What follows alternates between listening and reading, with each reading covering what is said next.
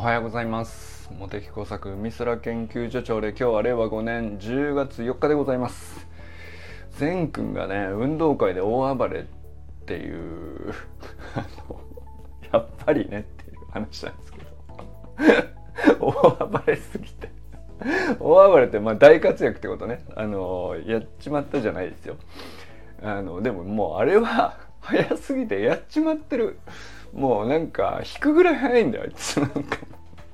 ちょっとびっくりしてまあ知ってたよ。知ってた。めちゃくちゃあの早いの分かってるからもうああいうその 競技やってない人の集団の中でさリレーの選手とかでさ全君を入れちゃうのはさもうなんていうか勝負にならないから他の人が。もうなんか笑えるぐらい早くて。ちょっと。いやこれはもうチートだろうと。だってもうなんか繊維喪失するよね他のチームからしたらね。おはようございますもう全にさまああの第1走と第9走が善くんだったのかな。そんそれもなんていうかねあのー、まず第1走の時点で繊維喪失させちゃうよねはっきり言ってね。ぶっちぎりすぎて。いや早かったな。早かったな。いやそれでまあ知ってんだけどさもうとにかく校庭の狭さがあのまたねその全のスピードに対してはちょっとね狭すぎるっていうねそういう問題も見えてましたけどね。走り足りなさそうだったからね。もともと 800m の選手とかだからさ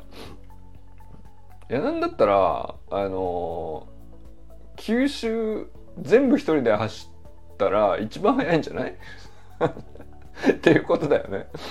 はっきり言ってね。それぐらいのも感じだからさ。まあその真ん中でこう普通の他の子が出てきてまあそれなりにちょっと詰められたりちょっとするけど、まあ、やっぱり最後のアンカーも善くんでいや無理でしょその そのなんていうか。いやだからその善が大活躍なのは俺もねあのすげえなでいいんだけどただちょっとルール考えた方がよくないっていうぐらい 別な競技になってたからねあれはね。早すぎて。うん。いやまあね。でもカン君もね一日運動会楽しんで、えー、まあ善くんも気持ちよく大活躍して いやなんかさビデオ撮ってるあの他の人の声が入ってんだけどさもう善くに早すぎて。ちょっと笑っちゃうよなあの映像な。いやまあでもね、えー、久々に気持ちよく運動会楽しめて。そしてまああかねさんのご人徳でしょうねやっぱりね。あの他のママ友たちがわざわざもう運動会終わり次第 DVD をもに動画をまとめて持ってきてくれるとかさ。そんな人いる？そんな人いるんやいやあのまあ DVD に収めた方の優しさにもちょっとねあのすごいなとももちろん思うんだけどもやっぱりその人はそうしたいなって思うぐらいあかねさんがこう普段積み上げてるってことじゃないですかはっきり言って。やっぱりそれがよく出てる話やなと思いましたもんね。うん、でまあもちろん善くんがあの大活躍していることもねそうそうなるであろうこともまあみんな知ってるから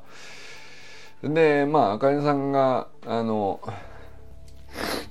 どういう状態なのかもみんな知ってるからあの前もってもあるかもしれない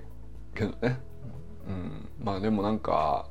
すごいよく出てますよね。森本家一家のうんどのように生きているかがあのグラウンドの中にこう全部みあの詰まってるなと思いましたね。まあ、カン君の自由さも含めてね 最高だなと思いましたね。ガン君のはまあ映像動画じゃなかったんで分かんないけど写真でも伝わってくるからなあの可愛さがな。うんいや面白かったないやあのまあとりあえずね無事あの運動会がね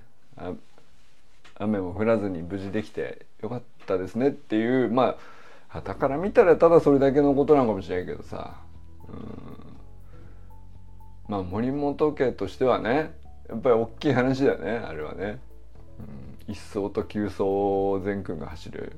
でまあ走るということに関してみんな善くんがこうどれほどのものかをみんな知ってるでまああかねさんがあのどういう状態なのかもみんな知ってる。で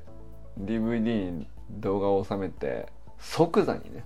持ってきてくれるというね。それも含めて。いやなんかあの本当パーフェクトだったんでしょうね。いやなんか美しいものを見せていただきましたよ。ちょっとね。ありがとうございます。そしてあのまあゆきかさんがね先日こういう時にこのシチュエーションでどうしますっていうねあのちょっと答えの分かれる質問というか、まあ、サロン内でこうた問いを立ててくださってまあ別の三浦コーチってあのまあ、ゆきかさんがお世話になってるプロフェッショナルコーチの方のまあ、えー、体験談があって、えー、まあそれに付随してゆきかさんがなるほどなと思ったっていうのがきっかけだったっていうことなんですけどでまああのー、みんなそれぞれ結構ヘビーな問いだと思うんですよある意味で。ででみんなそれぞれヘビーな割に割とスルッと答えてるところがね だからゆきかさんのに対するこうなんていうか信頼感が出てるなと思いましたねまずねその答えの中身をこうみんなそれぞれ本当に正直に自分だったらこうするなをそのまま書いてたと思うんですよ実際。でそれはそれぞれこうゆきかさんがこう多分ねみんなこう一人一人体験コーチングでさ一回ゆっくりお話しして心開いてくれてるみたいな関係性に一回なってるからだとも思うんですけどなんかやっぱりさ本当に本心で思っていることってあの本当は必ずばらばらけるはずなんだよね。でそれがこうちゃんと綺麗にあのコメント欄に出ていたことに俺はすごい価値あるなと思ってこんなに綺麗にこう本心をそのままあの回答するっていうのを見る機会ってそうそうないよとまず思いましたよね。でまあそれぞれのコメントというか、まあ、自分だったらこうするの行動自体にも一つ一つこう一理あるっていうかさまあそうだろうねっていうねうんそうするかもしれないな自分でもっていうこうじ、まあ、自分の僕は僕でね答え書いたわけ回答を書いたんだけど僕だったらこうするかなみたいな実際その実なんていうかそれなりにリアルに想定してこう答えやるんじゃないかなっていうのを、まあ、書いたつもりなんだけど、まあ、全くこう別対象がコメント欄にこう清水さんとか友人さんとか周平さんとかいろいろ書かれている中であそれぞれだいぶ違うなとも思ったしだいぶ違うなとも思いつつ自分もそうするかもなっていうね。そのなんだろうなその意見が違うんだけどあの対立しないっていうことがあの面白いなと思って、うん、なんだろうな状況によってはそっちを選ぶかもしれないねっていうことかもしれないですね。うん。まあだから多分僕のあのコメント欄でゆっかさんの問いに対して答えた一例っていうのは多分だいぶ余裕がある時にはで何だったらこういうのが一番あの僕の本来の興味に、えー、沿ったあの動きなのかもしれないということを書いたんだと思うんですよね。でだからじゃあ実際そうできる確率ってどれぐらいなのかなって言ったらあの打率1割ぐらいかもしれないですねはっきり言って。10回あっても1回そうできるかなっていう感じかもしれない。で残りの3割4割5割の部分は友人さんのように振る舞うかもしれないなと思ったり、えー、残りの2割ぐらいのところでいくと清水さんの何ていうかムーブっていうかそれも僕の中にあるなとも思ったし周平さんのような、えー、返しというかそれもそうだしまあもうあえてもう一つ言えば、まあ、あのその三浦コーチは実際どうされたのかっていうのがねあのゆかちゃんこう実際投稿してくれたんだけどまあ種明かしじゃないけどね別にそれが答えってわけじゃないんでまあ三浦さんはそういうふうに動かれたっていうことがゆかさんはあのああそれもありかというね まあなんていうか自分にはないなと思ったからそのギャップにこう驚いたらこからこそあの問いをこうわわざわざ僕らのサロンにも共有してくれたんだと思うんですけど、まあ、三浦コーチはあの実際どうされたかという時にうーんなんだろうな違和感はなかったですかね。実際僕もそうする可能性があるかって言ったら僕の中にその選択肢は正直あんまりなかったんですけども三浦コーチがあの取った行動というかあすごいなとも思ったし、えー、ていうか僕だったらこれもあるかなと一瞬考えたけどあこれはなかったなとは思ったかな。でどうでしょうねあのそれも含めてなんですけどでも全員こうね結構違ってばらけたじゃないですかこう回答がね。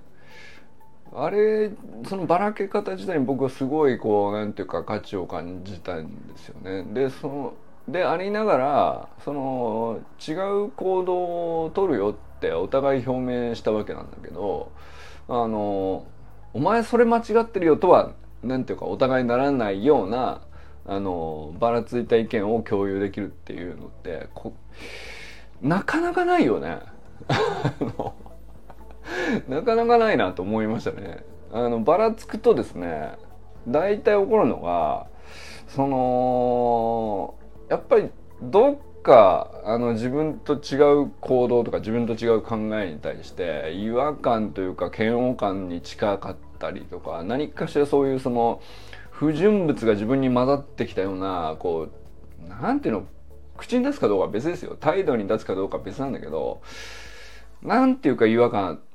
あの心地の悪さ 居心地の悪さっていうか。まあそういう考え方もあるよね。って口は口では言いながらあのやっぱり不純物が混じってきた時の居心地の悪さみたいなあの感じに僕自身結構なった記憶があるんですよね。だけどあの今回のゆっかさんの問いに対してこう皆さんがこうそれぞれ違うムーブを返してきて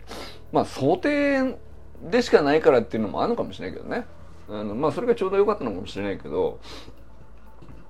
でもまあまあえぐい問いでしたからね。あのゆっかさんの。ゆっかさんがまあ考えた問いっていうよりはあの三浦コーチご自身に実際に起こったまあまあの出来事があってそれに対してどうしたかを共有してくれたわけですけどで皆さんならどうしますかという話ですよね。でまあまあえぐい話だったよね。でうってなってもおかしくないなとも思うんですよね。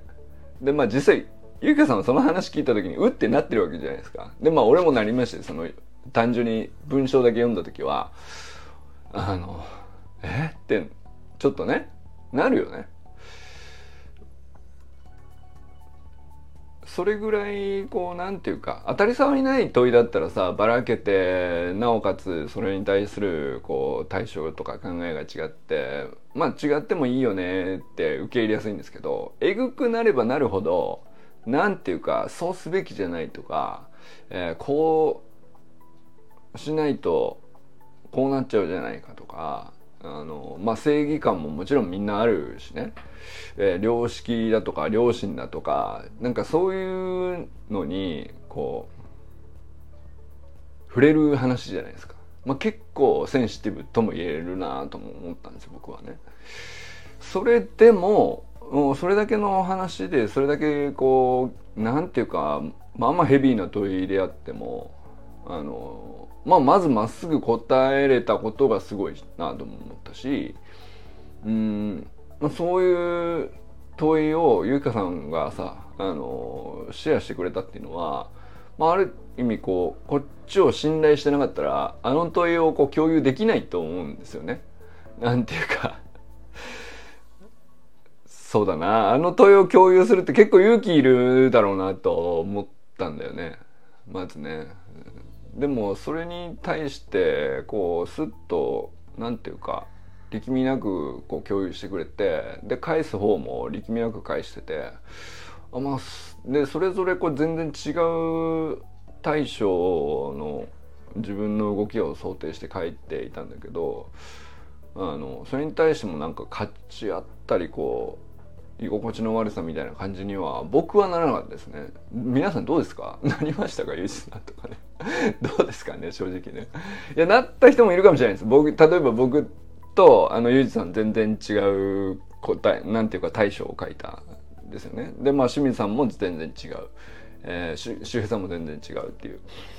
形になってたんだけどそれに対してどうなんでしょうね。こう皆さんどう思いましたっていう。でそれをこうあのまあゆかさんはあのまあ自分自身はこうだっていうのがあのまあ三浦コーチとはもうものすごいこう動取った行動のうんなんでしょうね。まあ開きがあったから驚きもあり驚だ多分違和感をすっ飛ばしてる驚きぐらいな感じで こう離れた話だったんだよね、まあ、だから面白かったんだと思うんだけどあれも含めてでまあ三浦コーチの取った行動に関しては僕の中ではもう、ま、全く選択肢なかったですね正直言ってね。まあこれあの生き方の違いだなとも思いましたけどでもななるほどとも思いましたよね。うん、あ川さんおはようございます。いやなんか結構ねなんていうのかなちょっとふわっとしか喋れないんだけど結構大きな大きな出来事あったなとも思いましたね。あのゆきかさんがこう久々にああいうヘビーな問い投げてくれてみんながこう返してくれてでまあ三浦コーチご自身のお考えと実際どうなさったかっていうこと自体をねこう具体的に共有してくださったわけですけどあの何て言うんだろうな。今までこの1年やってきたサロンの中になかった質うんなんていうかなかったタイプのこういう世界もあんのかというね。確かにこう超顧問に頭を使うってことをやってなかったなとまずね。それに気づかされたかもしれないですね。うん、いやなんかこうこういうのってすごい面白いなっていうか、あのー、こういう時に僕自分の頭が良くなってるって思う実感するんですよ。まあ頭が良くなってるってさ そのなんていうの別なんていうのかな小学校の時だったらテストで100点を取るが頭がいいだったじゃないですか。でまあその社会に出て何か何かしかあの対価をいただくような立場になったりするとまあ渦中とは何かをこう考えて、えー、それを生み出せるっていう知恵みたいなものとかスキルだとかあのまあ生産性をどうしたらいいとかみたいな話が頭がいいのねなんか定規に当てはまってきたり。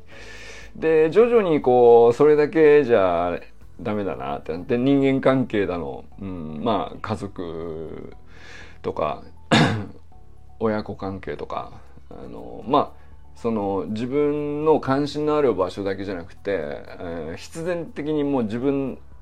が存在する以上こうそれに付随して確実に考えるべきところに対するこうコミュニケーションだったり、えー、違う価値観の人をどのように理解するかだったりそのまあいろんなねそのなんていうか無限に学ぶことあるよねって思い始めてこう途方に暮れる時期があってですね。でそこでもあのあやっぱりこれもうんと自分が知らず知らずのうちにやってたことと一致してるなと思ったりあこれ全然知らないことだから改めて学び直すかと思ったりまあなんかそういうその道なき道の知恵みたいなあのまあだから定規のない世界の頭の良さっていうかさあの、まあ、そっちにこうだんだんだんだんこううん行くというか。でまあそういうフェーズに入ってきてんだろうなと思う思うんですけど40超えてきたりするとねその仕事の生産性とかあのなんていうかそういう分かりやすい定規で推し量れるような知恵だとかスキルだけじゃ結局浅いなみたいな感じになってくるっていうかさ、まあ、それこそもう倫理だとかあの哲学だとかそのよく分かんないけどすごく根本的で大事そうであってなおかつ無限にこう広がってるみたいなさ。定規で測れない世界の頭の良さみたいなところにあの目が行き出すっていうかその一つの経験だったかなと。まあ、経験っていうか、まあ、別に何も経験してないんだけどその問い考えたことなかったですねっていう問いを思いつけるかどうかですよねまあ多分ね哲学とかっていうのはその誰もそういえば思いついたことない問いなんだけどあの結構言われてみれば普遍的だねみたいな話っていうのに気づけないと考えないんで。で気づいてちょっと考えてうんまあ問われれば意外と誰でも答えを持っていたり自分だったりこうするな。でそれをこう共有し合うみたいなあのそれだけのコミュニティを持ててるかとかっていうのも関係してくると思うんですけどなんかそういうのでしか伸びない頭の良さっていうのかこれをなんかすごく実感しましたよね今回のゆきかさんの投稿ではね。でまああよくなんていうかまあ一つまた頭良くなれたなっていうねちょっと思ったりしましたね。あのまあちょっと全考えるかあのこういうなんか過去の自分あおはようございます。おはようございます。過去の自分が積み上げてきた回答は異なりながらもうん。素直なやり取りができて正解導き出されるわけではないけどとても良かった。そうですね。本当にその通りだね。得ってなんだろう？実行してる気がしてなんだか満たされました。うーんそうですね。そういうか得とかそういうことだよね。得って何って言われたら 定義できないんだけど確かにあるみたいなやつだよね。で徳を積むっていうのもさなんかこう基準がありそうでないないけど確かに積んでる人はこう外から見るとあって自分も積みたいなと思うんだけどあので何も積んでないゼロの状態とも思わないんだけど実感がなかなか持ちにくい領域っていうかさ。だからその多分過去の脳みそにインプットしてきたこととか刺激した脳みそのどこかしらの回路以外のところをあの脳内の領域でこうどっか見つけてそこをちょっとずつこうここも実は領域としてはあなたの伸びしろですよって言ってるような感覚になるというかこれねすごい大事らしいんですよ。認知症予防に。ちょっと全然関係ない話なんだけど関係ない話っていうか、まあ、関係あるんだよ。そのだからあの脳みそってあの積み上げて訓練してでまあある場所のこう神経回路がどんどん太くなっていって得意になっていって、えー、考えが深まったりとか、えー、動きがスムーズになったりとか、えー、まあなんだったらそのまあ、文章を確認してもさあのなんかプログラミングを組むにしても、えー、手作業にしてもスポーツにしても何でもそうなんだけど、まあ、ある特定の領域に対してどんどんどんどん神経を太くしていくっていうのが、まあ、ある種こう脳を鍛えるっていう行為じゃないですか。でまあそれでこうずっと今まで来てるんだけどそれをやればやるほどこう隙間のところであの、まあ、何も刺激が入らないで長年ほっとかれるっていう場所がこうどんどん出てくるわけなんですよね。であのものすごくある部分をひたすら太くしすぎた人ほどあのその領域しか延々に太くその領域だけを永遠に太くするっていうのでものすごい長い時間あの時間を使ってで老化が来た時にあの途端にねその太くなりすぎたところ以外の部分っていうのにエネルギーがいかなくなっちゃって、えー、急激に認知機能が下がるっていう そういうことがあるらしいんですよね。だからその得意なこと以外のでまあ何だったらできるだけこう未開拓の脳みその中のねその自分の過去の価値観とか過去の大事にしてたものとか過去の経験であるとかそういうのにあの全然こう脳が触れたことがない領域っていうのはまあそれ当然膨大にあるわけなんですけど、まあ、そこにできるだけたくさんこう新鮮な刺激をちょこちょこちょこちょこ入れていくとあのまだ必要なのねってこう脳が騙され続けるんであの、まあ、頑張って認知機能を保とうとするっていう。なんかそういうのが結構大事だよっていう話があるらしくて。なるほどなと。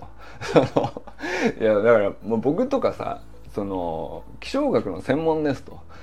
気象だけをひたすら追求してくださいっていううん、まあでもお仕事って多分何でもそうだと思うプロフェッショナルと言われるものってそこの領域に対して誰にも負けずにひたすらやってくださいっていう要求が高くなればなるほど結構危険も伴うんですよね。そのそこに対して技術が上がり知識が増えてそこの神経だけがものすごく太くなっていくっていうことが専門家になるということだからそれをやればやるほど実はその他の場所の何て言うか一見仕事にも生き方にも必要のなさそうな領域に対して刺激を入れたくなくなるし寄せつけなくなっていくんで、まあ、それが起こるとですねあのまあある程度の時期まではいるかもしれない。ワンチャンこう何かあったらあの使うかもしれないっつってスタンバイしてんだけどもういいですかね？つってパタッと閉じるっていうね。そのじゃあもういいんですね、あんたの人生において。この領域、脳みそのこの領域もなくていいんですねって、こう脳みそが諦めると、パタッとこう、全てをこう、シャットダウンしていくと、まあだから専門領域以外のところを全部閉じていっちゃうと、まあ、結局脳みそ全体のこう、衰退というか、あの、まあそのこう、行き切ったあたりがこう本当に自分の行動の最低限の認知機能とかあの記憶だとかあのそういうところにも支障が出るぐらいまで、えー、衰えてしまうという、まあ、そういうことがこう起こるらしいんですよね。なんかなるほどなぁとだからそのあまりにその中央集権で東京一極集中で東京だけが発展すればいいみたいなことをやればやるほどあの限界集落みたいなのが地方にできて本当にえ本当にほっといたら潰れちゃうけどいいのっていうところを本当にほっとくとあのパタパタパタとこう閉じてって人がいなくなり、えー、活動がなされなくなり大切だったはずのなんか文化だったり伝統だったりなんかこう失われて気づいたら東京もすごいリスクがみたいな そのあるじゃん。その似てるよね。似てんなと思って。あのー、日本のね都市に集中しすぎてこれリスクあるんじゃねえのと。でじゃあまあもし仮にだよ。そのうん都市直下型地震来て壊滅とかなったらどうすんのっていうね、まあ、超絶リスクじゃんみたいな話ってさよくあるじゃないですか。これって脳みその中でも同じことあってだからそれって東京一極集中と自分の専門領域の神経だけめちゃくちゃ際限なく太くしてるみたいな話と極めて似てる気がしますね。例えが秀逸ですか？いやなんかあのー、いやすげえ怖っと思ったんですよ。あのえ俺気象学しか知らねえじゃんみたいな。他だからまあ気象学もういいですわってね。ももし仮にですよ。そのスパコンも人工知能もすごいしあのもういいんじゃないってなって、え気象学いいですってなった時にまあ趣味でやる分には勝手にやってくれてていいんですけどプロフェッショナルの学者とかもういいですっていうふうになった時にまあ他のことやんなきゃいけないくなるよねきっとね。まあだから僕にとっての首都直下型地震が起こりかねないわけじゃん。まあゼロとは言えないんだよ。そのそれが起こった時に、えー、じゃああのー、別な領域を開拓して、えー、こっちの方で別な価値を生み出せる人間にじゃあなろうかっていう話なんだけども なれないよね いやなれないと思うななんかうんだからその器用貧乏を目指す必要もないのかもしれないけどただ常にそのあんまり知らなかったあのあんまり気にしてなかった場所にもちょいちょいこう刺激が入る機会があるんだったらあの入れ受け入れるようなあのまあ自分の中のルールですよね。こういうのも面白いんじゃないっていうのがこう自分の専門領域とか全然こう価値観とか、えー、こういう生き方をしたいですとか倫理観とかそういうものから全然外れたところで別な刺激がこうパッと入ってきた時に跳ねのけないっていうのは結構そのまあ受け入れるかどうかは別ですよね。そこ判断してはいいと思うんだけど選別ぐらいは全然してもいいと思うんですけどあの何も考えずに嫌悪感だけで跳ねのけるっていうのは割と危険なことだなって ちょっと思ったりしてるんですよね。何の話をしてるんでしょうか？ちょっとあのだいぶ散漫になってしまってまあ毎日散漫なんだけどさ。いやなんかそれをすっごい感じたあの問いでしたねっていう。だからまあゆきかさんの問い最高ですって話だったけども。はいということで川明穂さんおはようございます、えー、安倍ゆきかさんおはようございます。小山愛さんおはようございます。佐藤直君おはようございます。直君ね今日あのモテサックコンソールをご予約いただきまして受けたまわりましたのでぜひやりましょう。ちょっと久しぶりだからね楽しみにしております。えー、まあ卒論の話かなと思うんですけど。えー 山田友人さんおはようございます、えー、まだ診察前かな。コーヒー飲みながら だと思うんですけど。はい。中村修平さんおはようございます。えー、寺石由香さんおはようございます。えー、清水信之さんおはようございます。山本健太さんおはようございます。森本あかねさん善くんかんくんおはようございます。砂塚森忠さんおはようございます。まあ、これね毎日とりあえずサロンメンバーの全員の名前を言えるかどうかであの結構俺の中では試されてますよね。俺の認知機能大丈夫かなみたいな。あれ誰か抜けましたっていうのを割とね一日一回緊張感持たないとね。あの緊張感ってほどそのの話ハードル大したハードルでもないんだけどまあ一応全員の名前がこうフルネームで正しく呼べるかってまあまああのことだからね。あのぜひやってみていただきたいんですけど。皆さん言えます？サロンメンバーの全員のフルネーム、えー、ちょ待ってね。俺は本当に忘れてないよね。もう一回言おうか。川明宏さん、えー、安部由香さん。小山さん。佐藤直君。山田友人さん。中村修平さん。えー、ちょ待てよ。寺石由香さん。清水信之さん。山本健太さん。森本あかりさん全くんかんくん砂塚森忠さんですね。皆さんぜひやってみてください。ということで皆様今日はどなたと笑いますでしょうか？今日も良き一日をお過ごしください。ゆうじんさんありがとうございます。川さんもありがとうございます。じゃあね